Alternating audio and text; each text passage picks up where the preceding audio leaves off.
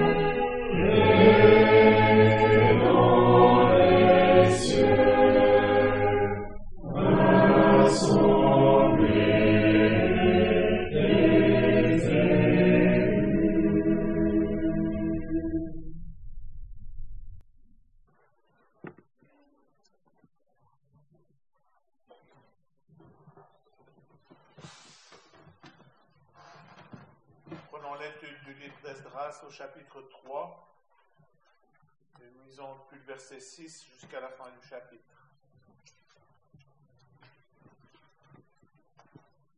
Alors, Esdras 3, au verset 6.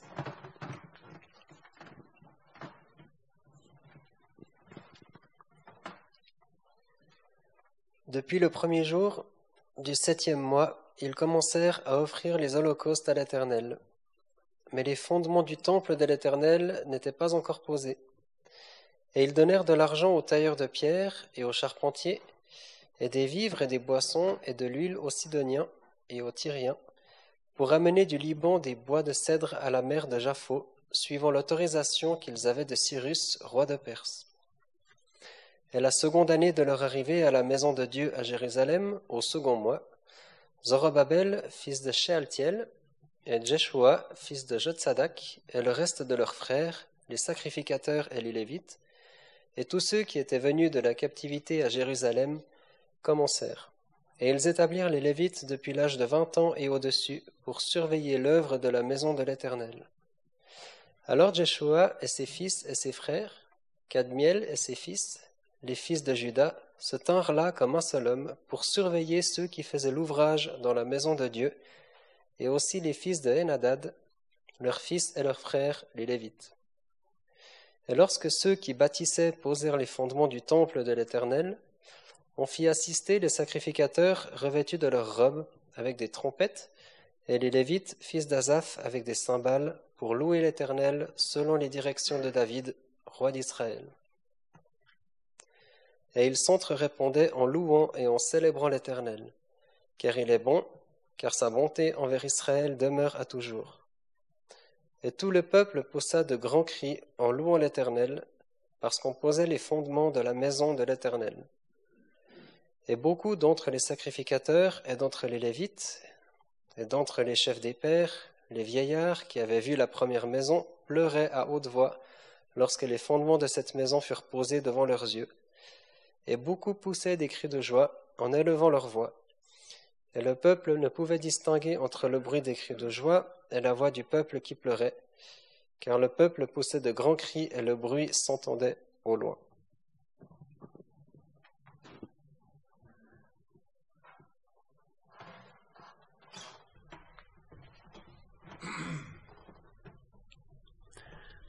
Mardi dernier, nous avons eu devant nous les cinq premiers versets de ce chapitre 3 d'Esdras. Il a été rappelé que le livre d'Esdras se situe dans le temps des nations, à la fin de 70 années de captivité à Babylone. Une petite partie du peuple d'Israël, soit 42 360 personnes, appelées résidus, est remontée à Jérusalem encouragée par le roi Cyrus de Perse lui-même réveillé par l'Esprit de l'Éternel. Dès leur arrivée à Jérusalem, ce résidu s'assembla et établit l'autel sur son emplacement. De cette situation, il en a été tiré les enseignements suivants. Comme la majorité du peuple d'Israël est restée dispersée, actuellement le peuple de Dieu est dispersé dans la chrétienté. Ce résidu s'assemble comme un seul homme, sans se révolter. Il fait penser aux exhortations qui nous invitent à être d'une même pensée, avoir un même amour, un même sentiment, et à penser à une seule et même chose, comme il est dit en début de Philippiens 2, ainsi que de nous appliquer à garder l'unité de l'esprit par le lien de la paix. Ephésiens 4. Selon, cela rejoint aussi la pensée de sortir vers lui hors du camp, Hébreu 13, pour trouver la présence de l'Éternel autour d'une table dressée en la présence d'ennemis. Psaume 23 était cité. En présence, pourquoi en présence d'ennemis? En effet, la terreur des peuples de ces contrées était sur eux. Il commence par construire un autel pour adorer. Il était relevé que c'est la première chose qu'Abraham a faite en entrant dans le pays de Canaan. Cet autel fait aussi penser à Jésus, la pierre angulaire sur lequel nous sommes édifiés une maison spirituelle pour offrir des sacrifices agréables à Dieu. Alors que dans notre passage, le peuple est assemblé comme un seul homme pour l'adoration, au verset 9, il l'est pour le service. Et Néhémie 8 nous parle du peuple assemblé une nouvelle fois comme un seul homme pour la lecture de la parole de Dieu. L'expression selon, ce qui est écrit dans la loi de Moïse a été relevée en rapport avec la recherche de l'emplacement pour construire l'autel selon Deutéronome 12, verset 5 qui était cité Vous chercherez le lieu que l'Éternel votre Dieu choisira. Il fallait ensuite se lever, bâtir et offrir des holocaustes et offrandes volontaires, selon l'ordonnance. Ces termes soulignent l'importance de ces instructions relatives à la façon d'adorer. Par ailleurs, il a été relevé le caractère de l'Holocauste qui nous parle du dévouement tout particulier de Christ envers Dieu jusqu'à la mort de la croix. À propos des fêtes à l'Éternel représentées dans ces versets, il était mentionné que la fête des tabernacles parle de joie et de repos et suit directement la fête des trompettes qui symbolise le rassemblement du peuple juif de retour au pays, comme nous l'avons vu en détail. Le grand jour des expiations, qui s'intercale entre ces deux fêtes, n'est pas mentionné, car le Seigneur n'est pas encore venu et n'a pas été rejeté.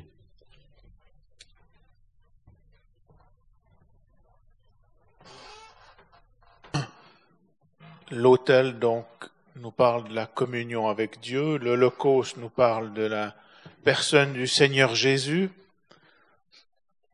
Et le temple nous parle de, disons, si on transpose ça sur, dans, dans le Nouveau Testament, en fait, c'est la maison de Dieu, la maison de Dieu qui est l'assemblée constituée de tous les croyants dans le, dans le Nouveau Testament. Et puis après, est mis, il y aura la muraille qui, qui alors euh, encore un autre élément de, de la vie collective qui nous parle de la séparation. Donc ici, on, on remarque bien qu'il commence à construire l'autel. Donc ce qui est prioritaire, c'est de retrouver la communion avec Dieu, la pensée de Dieu. C'est de remettre aussi la personne du Seigneur Jésus en premier, même si peut-être dans ce temps de faiblesse, il, il n'y avait pas les, comme il est dit au verset 6, les fondements du temple n'étaient pas encore posés. Donc, tant pis, on peut dire, ils se sont dit, commençons par, par l'autel et par les holocaustes. Certainement que c'était, on voit, ouais, comme un frère l'a écrit, comme une espèce de regret qu'il n'y avait encore pas le temple ici, mais le Seigneur l'a permis, Dieu l'a permis pour montrer que ben voilà, ce qui prime, c'était la personne du Seigneur Jésus, la communion avec Dieu, et les fondements du temple n'étaient pas, temple de l'Éternel n'étaient pas encore posés. Ici, peut-être, euh, d'ailleurs, c'est ce qui m'a fait penser à, ce cantique 154, euh, ben, un seul homme d'une part, mais aussi les fondements du temple de l'Éternel. Mais en fait, quand on parle de, des bâtiments qui ont été construits, on dit il y a le temple de Salomon, le temple sous Esdras, le temple d'Hérode. Mais en fait, la parole de Dieu, elle parle toujours d'une seule maison. C'est toujours la même maison. C'est toujours le, le, temple de l'Éternel. Et puis, même euh, un passage, je crois que c'est Agé qui dit, la dernière gloire de cette maison sera plus grande que la, que la première, comme pour dire, ce sera toujours la même maison. Et maintenant, la maison de Dieu, eh ben, comme le Nouveau Testament nous l'apprend, c'est l'assemblée. Et je trouve remarquable parce que dans, dans tous ces versets, même plus loin, par exemple au verset 9, il est dit, ceux qui faisaient l'ouvrage dans la maison de Dieu, c'était toujours la même maison. Pour Dieu, c'était toujours cet endroit-là où il voulait habiter il y a une seule maison. C'était la maison, la maison de Dieu.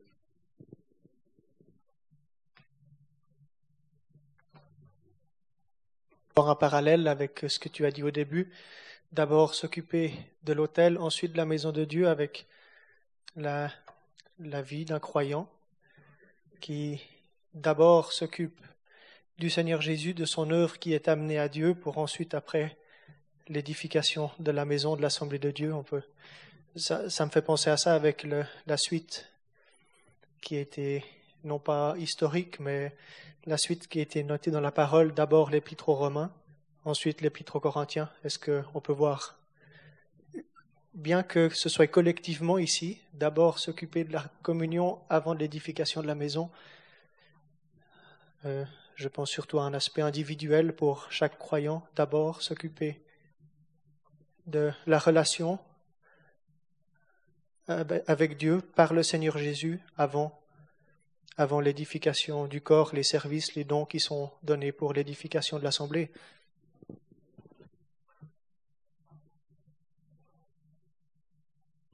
Ça s'est renforcé par euh, ce qu'on a vu dans le livre de Malachie, euh, où en fait euh, on a l'impression que la, maison était là, fonctionnait, mais le cœur le cœur de ceux qui, qui, servaient là dans le temple, dans Malachi. Voilà, ils offraient des bêtes, euh, des bêtes malades. C'est comme si leur cœur n'était pas, pas la personne du Seigneur Jésus au premier plan. Ils, ils, ils voulaient, voilà, comme s'ils se conformaient à des formes. Et c'est exactement aussi, comme tu le dis, qu'on doit prendre garde, cultiver notre relation avec le Seigneur pour que voilà, il ait la juste place dans nos vies et dans l'assemblée.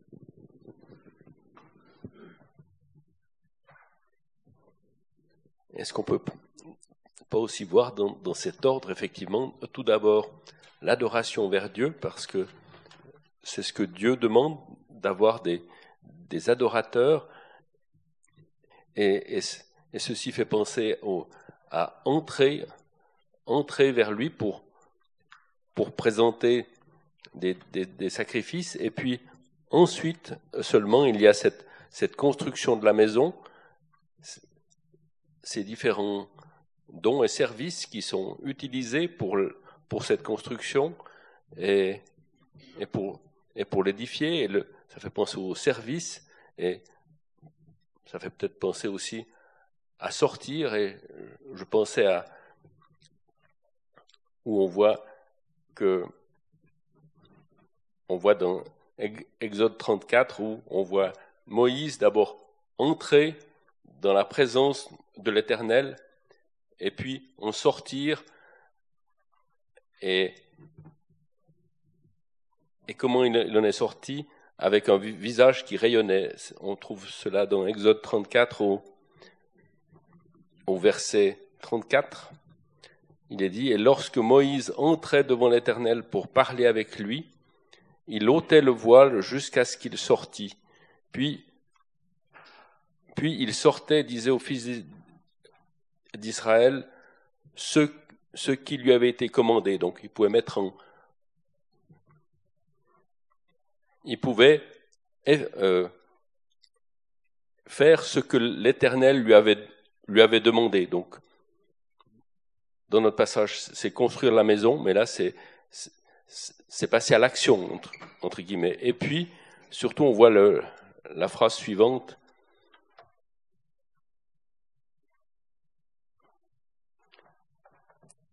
Euh, et, il, ôtait le, il voile jusqu'à ce qu'il sortît, puis il sortait et disait aux, fils d'Israël ce qu'il lui avait commandé, et les fils d'Israël voyaient le visage de Moïse, que la peau du visage de Moïse, Moïse rayonnait, et Moïse remettait le voile sur son visage jusqu'à ce qu'il entrât pour, pour parler avec lui. Il semble qu'il y a, il y a ce côté, entrer et sortir comme, comme dans, dans notre passage où, où il est parlé de, de l'adoration et puis ensuite de la construction.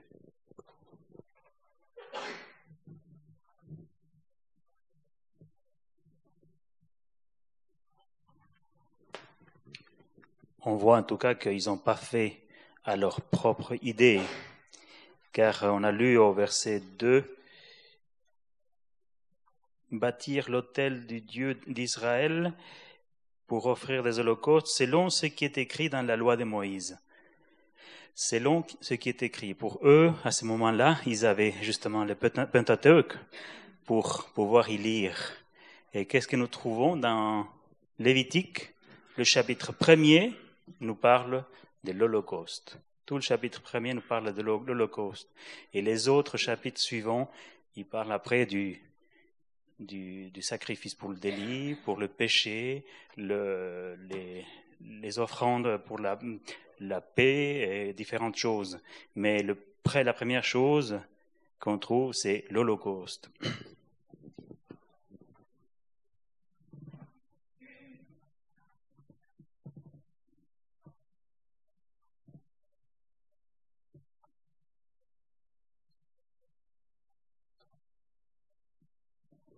Alors, le sujet du verset 6 euh, jusqu'au verset 10, c'est vraiment les, les fondements, les fondements, les fondements du temple de l'Éternel. Il est euh, rappelé, il est parlé de cela au verset 6 et au verset 10. En fait, je me souviens d'avoir entendu que, voilà, Jérusalem, maintenant, il reste encore euh, certaines parties de ces fondements. Je ne saurais pas précisément techniquement quelle partie, mais en particulier le mur des lamentations. Et, en fait, euh, j'ai aussi entendu que ce mur est fait d'énormes pierres taillées, très je crois qu'elles ont plus de 2 mètres de, de long. Je suis plus très sûr de la dimension, mais c'est à peu près ça. Et puis en fait, elles sont tellement ajustées. Imaginons un gros bloc de, je crois qu'elles sont d'une hauteur euh, à peu près 50 cm longue, la largeur, je sais pas. Mais il paraît que, en fait, elles sont, elles ont été tellement bien taillées par ceux qui ont construit le temple qu'on peut à nulle part passer une feuille de papier entre deux. Tellement c'est, c'est extrêmement bien ajusté. Et puis ça m'a souvent fait penser à, à, ce que Dieu a fait en, en établissant les fondements de l'assemblée. Et il a fait quelque chose de parfait qui s'ajuste tellement bien qu'il n'y a pas, voilà, dans notre compréhension, nous y entrons peu, mais pour lui, voilà, tout, il a fait toutes choses parfaites, toutes choses s'ajustent entre elles et, et ses fondements de l'assemblée, eh bien, il, en est parlé dans Corinthiens 3. On peut lire ce passage qui est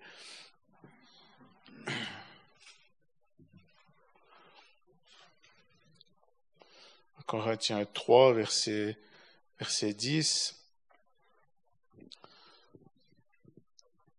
Selon la grâce de Dieu qui m'a été donnée comme un sage architecte, j'ai posé le fondement et un autre édifie dessus, mais que chacun considère comment il édifie dessus, car personne ne peut poser d'autre fondement que celui qui est posé, lequel est Jésus-Christ. Puis après, on pourra peut-être plus tard lire encore les versets qui suivent, qui, parlent des matériaux, comme on le voit dans notre passage aussi. Mais quand on lit ce verset 11, personne ne peut poser d'autre fondement que celui qui est posé, lequel est Jésus-Christ. Alors on revient à Matthieu euh, 16. Sur ce roc, je bâtirai mon assemblée. Voilà le fondement, donc c'est lequel est Jésus-Christ. Donc c'est c'est vrai que c'est c'est particulièrement par les épîtres de Paul que on voit euh, le développement de de la doctrine de de, de, de l'assemblée en fait constituée de tous les croyants. Et c'est vraiment Paul qui a posé ce ce fondement comme il comme il le dit aussi dans Éphésiens. Donc voilà ce, ce fondement. Et les, ces Juifs à, à, Jérusalem ont eu à cœur de, de poser ce, ces fondements. Et puis, il est aussi bien précisé le soin, le soin qu'ils ont mis pour surveiller l'œuvre à la fin du verset 8. Donc, surveiller l'œuvre de la maison de l'Éternel. Et puis, de nouveau, on voit au verset 9, euh, qu'ils étaient là comme un seul homme pour surveiller ceux qui faisaient l'ouvrage dans la maison de, de, Dieu. Donc il y avait une responsabilité, chacun se sentait responsable de d'aider et de voilà dans une même pensée de construire et de poser ses fondements.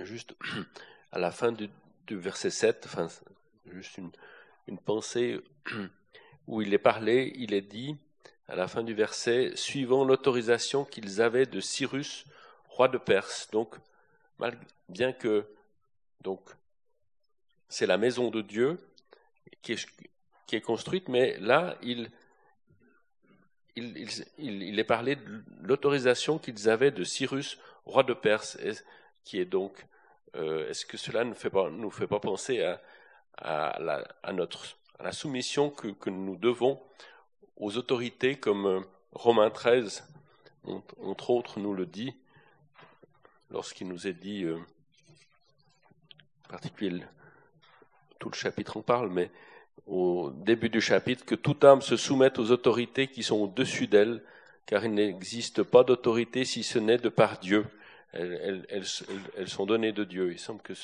que ce verset soit puisse mettre puisse être mis en rapport avec ça et puis avec ce ce qu'Alexandre vient de dire sur cette cette unité dans alors comme un seul homme pour pour surveiller dans le dans dans la construction on a aussi cette unité qui nous enfin comment est-ce que nous devons fonctionner ensemble. Euh, il y a bien, bien des exhortations qui nous, sont données dans les, en effet, dans les épîtres de Paul. Et puis, je, je pensais à cette expression très, très forte euh, dans l'épître aux Éphésiens où il nous est dit que, chapitre 5, verset 21, que nous étant soumis les uns aux autres dans la crainte de Christ. On voit comme, comme ça a été dit, c'est, c'est vraiment le Seigneur qui est le centre et c'est, et c'est lui qui, c'est en étant soumis à lui que nous pourrons, nous sommes appelés à être, à être vus comme un seul homme.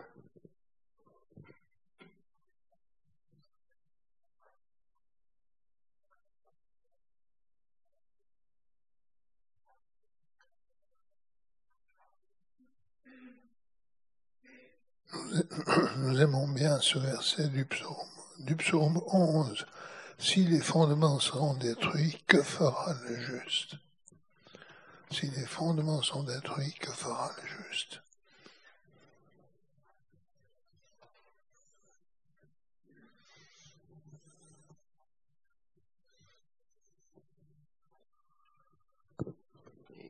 Il y a aussi ce, ce, cet autre verset dans les psaumes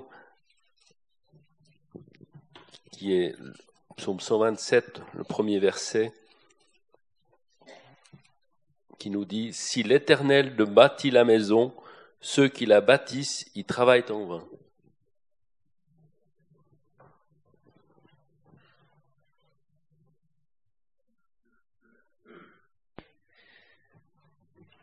Il y a des noms qui sont donnés Zorobabel, Jeshua, leurs frères, les sacrificateurs, les Lévites, tous ceux qui étaient venus, et ils établirent les Lévites depuis l'âge de vingt ans et au-dessus pour surveiller l'œuvre de la maison de l'Éternel. Surveiller, c'est c'est pas un mot très positif, j'ai l'impression. Peut-être dans ma tête, mais je me fais voilà. Surveiller, c'est quelqu'un qui va regarder pour que tout fonctionne bien. Et c'était c'est très intéressant de voir la racine grecque de ce mot en le transposant avec le don de serviteur qu'on peut trouver dans le Nouveau Testament, spécialement en Acte 20. il y a encore quatre passages, je crois, qui parlent de ce terme, de ce service qui est demandé, qui est donné pour que. on peut lire, il faudra qu'on lise. Il y a un passage qui parle des surveillants qui, en Acte 20, qui qui décrit bien, on pourra lire celui peut-être dans Timothée 3 après. Mais acte 20 et au verset 28, c'est l'apôtre Paul qui s'adresse aux anciens d'Éphèse. Acte 20, 28. Prenez donc garde à vous-même et à tout le troupeau au milieu duquel l'Esprit Saint vous a établi surveillant pour paître l'assemblée de Dieu, laquelle il a acquise par le sang de son propre Fils. Il leur dit qu'après mon départ, il y aura, il entrera parmi vous des loups redoutables, qui n'épargneront pas le troupeau, et il se lèvera entre vous-mêmes des hommes qui annonceront des doctrines perverses pour attirer les disciples après eux. C'est pourquoi veillez, vous souvenant que durant trois ans, je n'ai cessé nuit et jour d'avertir chacun de vous avec larmes. On peut voir ce travail qui était nécessaire pour paître le troupeau, c'est dit comment, dans d'autres passages, comment paître le troupeau pour ceux qui sont appelés à ça? Ce n'est pas en prenant une position dessus, mais pour amener le troupeau, pour paître le troupeau. On a l'exemple du Seigneur Jésus dans le berger. Mais on peut voir que c'est aussi un travail que le Seigneur Jésus donne à des assemblées. On peut voir que dans celles qui étaient nouvelles, il n'y a pas ces dons-là, parce qu'il a, il ne fallait pas être récemment converti pour être surveillant. Celui qui aspirait au rôle de surveillant, il ne devait pas être récemment converti. Ça, c'est un Timothée 3 qui nous en parle. Et d'autres, et d'autres, euh, d'autres choses, d'autres caractères. Tous les caractères nous sont donnés presque en 1 Timothée 3.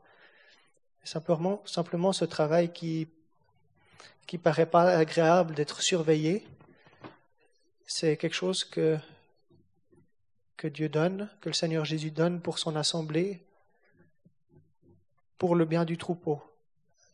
Et on peut voir dans 1 Corinthiens 13, entre les différents dons, c'est l'amour. Et s'il n'y a pas ça, ça fera du mal. Et on peut voir à quel point c'est important d'avoir ce travail de, de, personnes qui surveillent. Et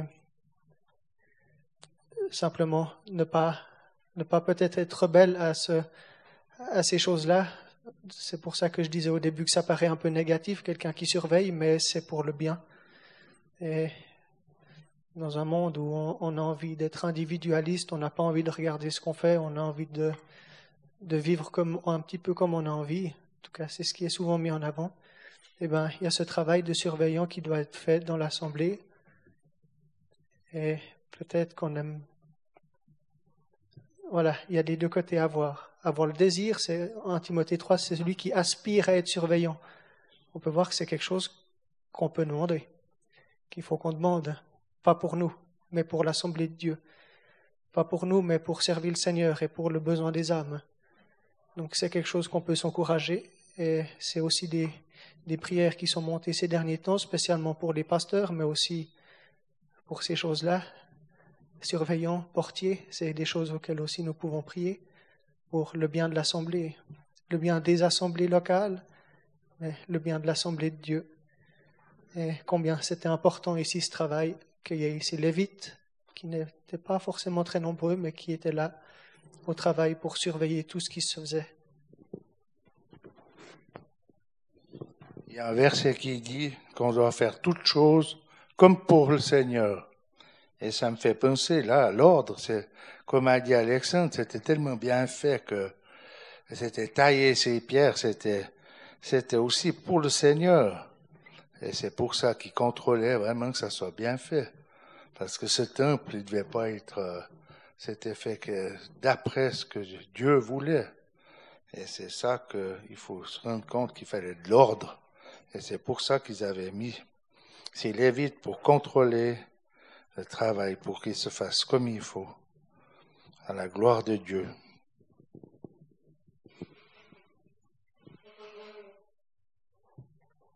si s'il y avait eu une faute lorsqu'il posait les fondements, ça aurait pu être euh, grave pour, pour, le bâtiment. Hein, comme maintenant, si voilà, on fait une erreur, euh, mauvais calcul quelque chose de faux dans les fondements, mais ça peut, ça met en péril le bâtiment.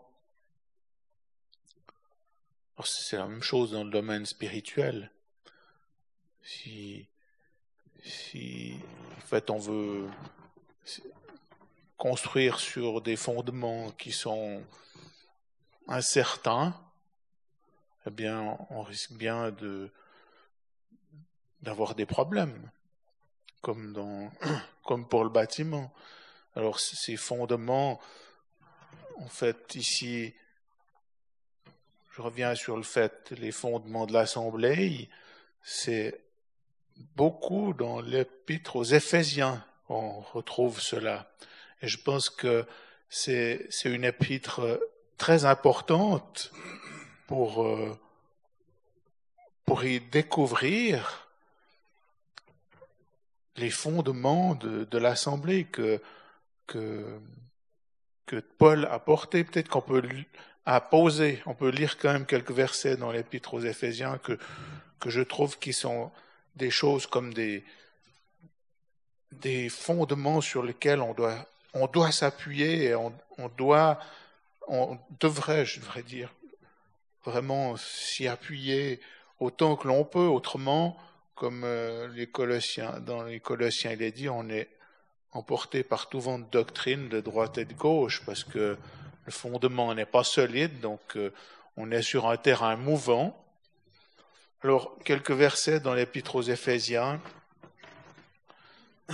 mais c'est pas exhaustif, mais juste pour, pour relever l'importance de, de quelques-uns de ces versets à la fin du premier chapitre.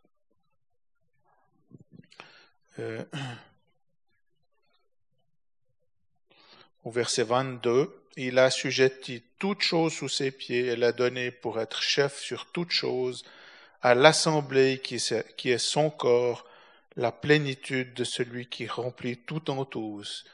Ici, c'est quelque chose de très important. On voit que l'assemblée, c'est comme le complément de la personne du Seigneur Jésus. C'est son corps. C'est une pensée très profonde et très importante. Et on voit encore plus loin, au chapitre 2, au verset, je lis versets au, verset 19, Ainsi vous n'êtes plus étrangers ni forains, mais vous êtes concitoyens des saints et gens de la maison de Dieu, ayant été édifiés sur le fondement des apôtres et prophètes, Jésus-Christ lui-même étant la maîtresse pierre du coin, en qui tout l'édifice bien ajusté ensemble croit pour être un temple saint dans le Seigneur, en qui vous aussi vous êtes édifiés ensemble pour être une habitation de Dieu par l'Esprit.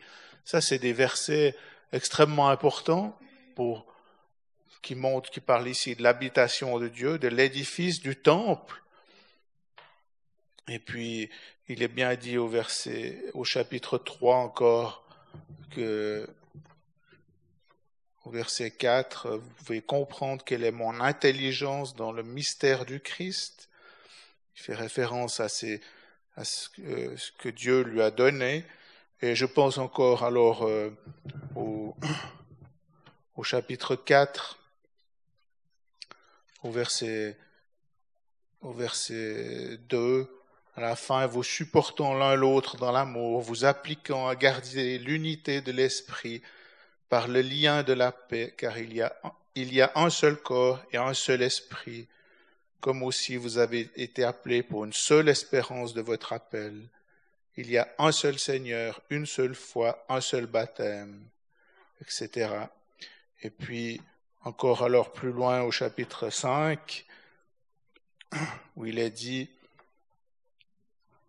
au verset 23, au milieu, comme aussi le Christ est le chef de l'assemblée, le sauveur du corps.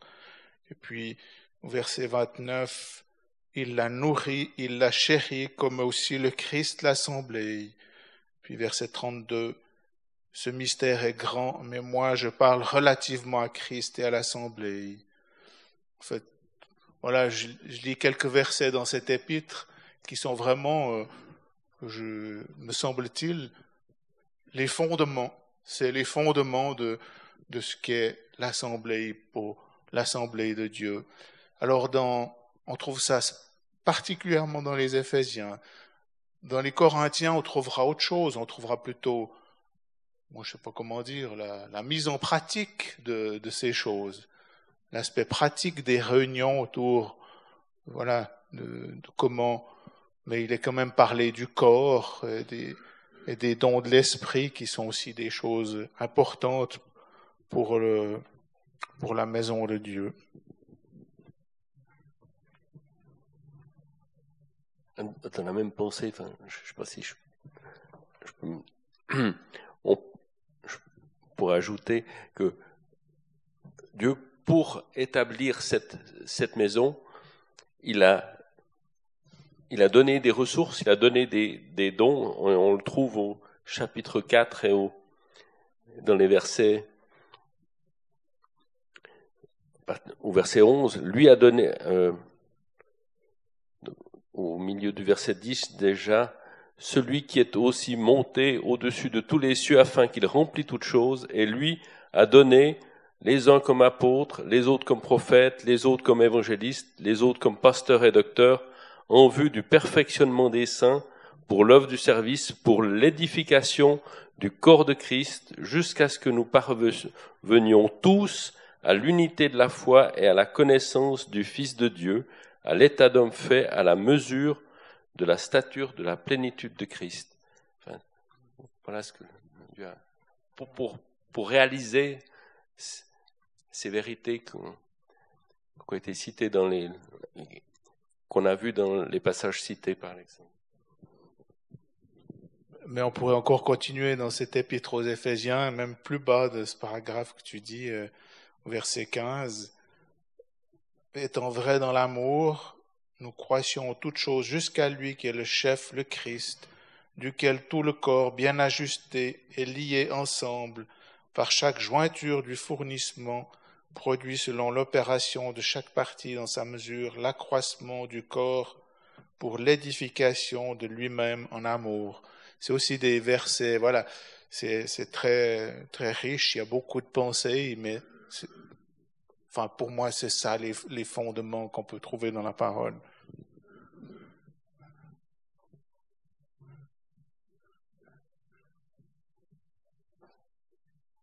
Et qu'est-ce qu'il dit Dieu? On pourrait lire un verset 1, 1 roi 9. qu'est-ce qu'il dit l'Éternel par rapport à cette maison? Cette maison que Salomon avait bâtie et qu'il avait finie. Et au verset 9, au chapitre 9 des 1 roi, au verset 3, l'Éternel lui dit, J'ai entendu ta prière et la supplication que tu as faite devant moi j'ai sanctifié cette maison que tu as bâtie pour y mettre mon nom à jamais, et mes yeux et mon cœur seront toujours là. Si on pense à la maison qu'a bâtie Salomon, l'édifice lui-même, on se dit mais il est où maintenant? Mais nous avions vu aussi lors de, l'étude du tabernacle que Dieu voulait habiter euh, au milieu des hommes et que il a été dans le tabernacle, il habitait dans la maison qui a construit Salomon et aujourd'hui dans l'assemblée. Et lui, il a ses yeux et son cœur toujours là.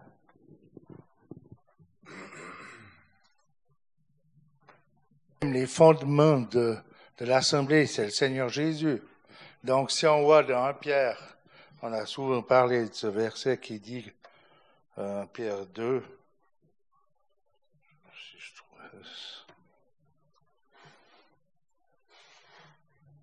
euh, verset 7, c'est donc pour vous qui croyez qu'elle a ce prix, mais pour les désobéissants, la pierre que ceux qui bâtissent ont rejeté, celle-là est devenue maîtresse pierre de coin, et une pierre d'achoppement, un rocher de chute, lequel heurte contre les paroles, est un désobéissant, à quoi aussi ils ont été destinés. Mais vous êtes une race élue, une sacrificature royale, une nation sainte, un peuple acquis, pour que vous annonciez les vertus de celui qui vous a appelé des ténèbres à sa merveilleuse lumière. Fondation Pierre de Coin.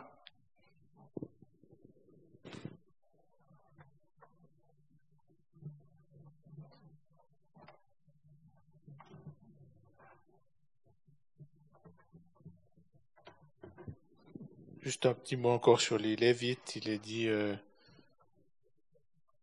à la fin du verset 8, ils établirent les Lévites depuis l'âge de 20 ans et au-dessus pour surveiller l'œuvre de la maison de l'Éternel dans le chapitre 2, on a vu qu'ils étaient seulement 74.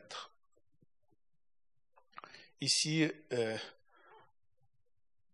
il, est il est écrit depuis l'âge de 20 ans. en fait, dans Nombre 4, c'était depuis 30 ans jusqu'à 50 ans. Mais si j'ai bien compris, c'est David qui a qui a changé ça, qui a dit que les Lévites devaient travailler depuis l'âge de 20 ans. Euh, parce que peut-être euh, il n'y avait plus le, le, tabernacle à porter, ou je ne sais pas exactement pour quelle raison, mais là, effectivement, ils étaient bien peu, donc euh, toutes les forces étaient bienvenues pour, pour aider dans cette construction, dans cette surveillance ici. Ils étaient bien peu nombreux, et puis ils travaillaient depuis 20, l'âge de 20 ans et au-dessus. Est-ce qu'il n'est pas parlé à, à, à quelque... Alors, est-ce que c'est le verset auquel tu fais allusion, où de 30 ans à 50 ans, ils étaient actifs, et à partir de 50 ans, ils surveillaient il semble. Alors, alors que là, effectivement, c'est très différent, c'est même à partir de 20 ans, ils surveillent.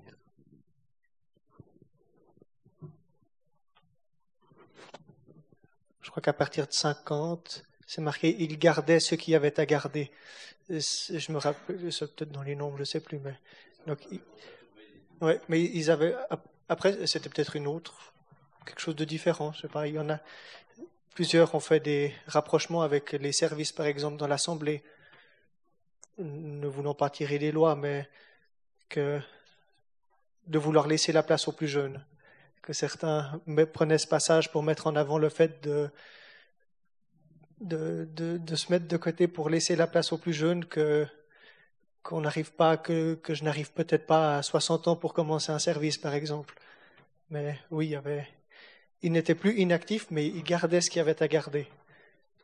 On peut voir que ça au bout d'un moment ça s'arrêtait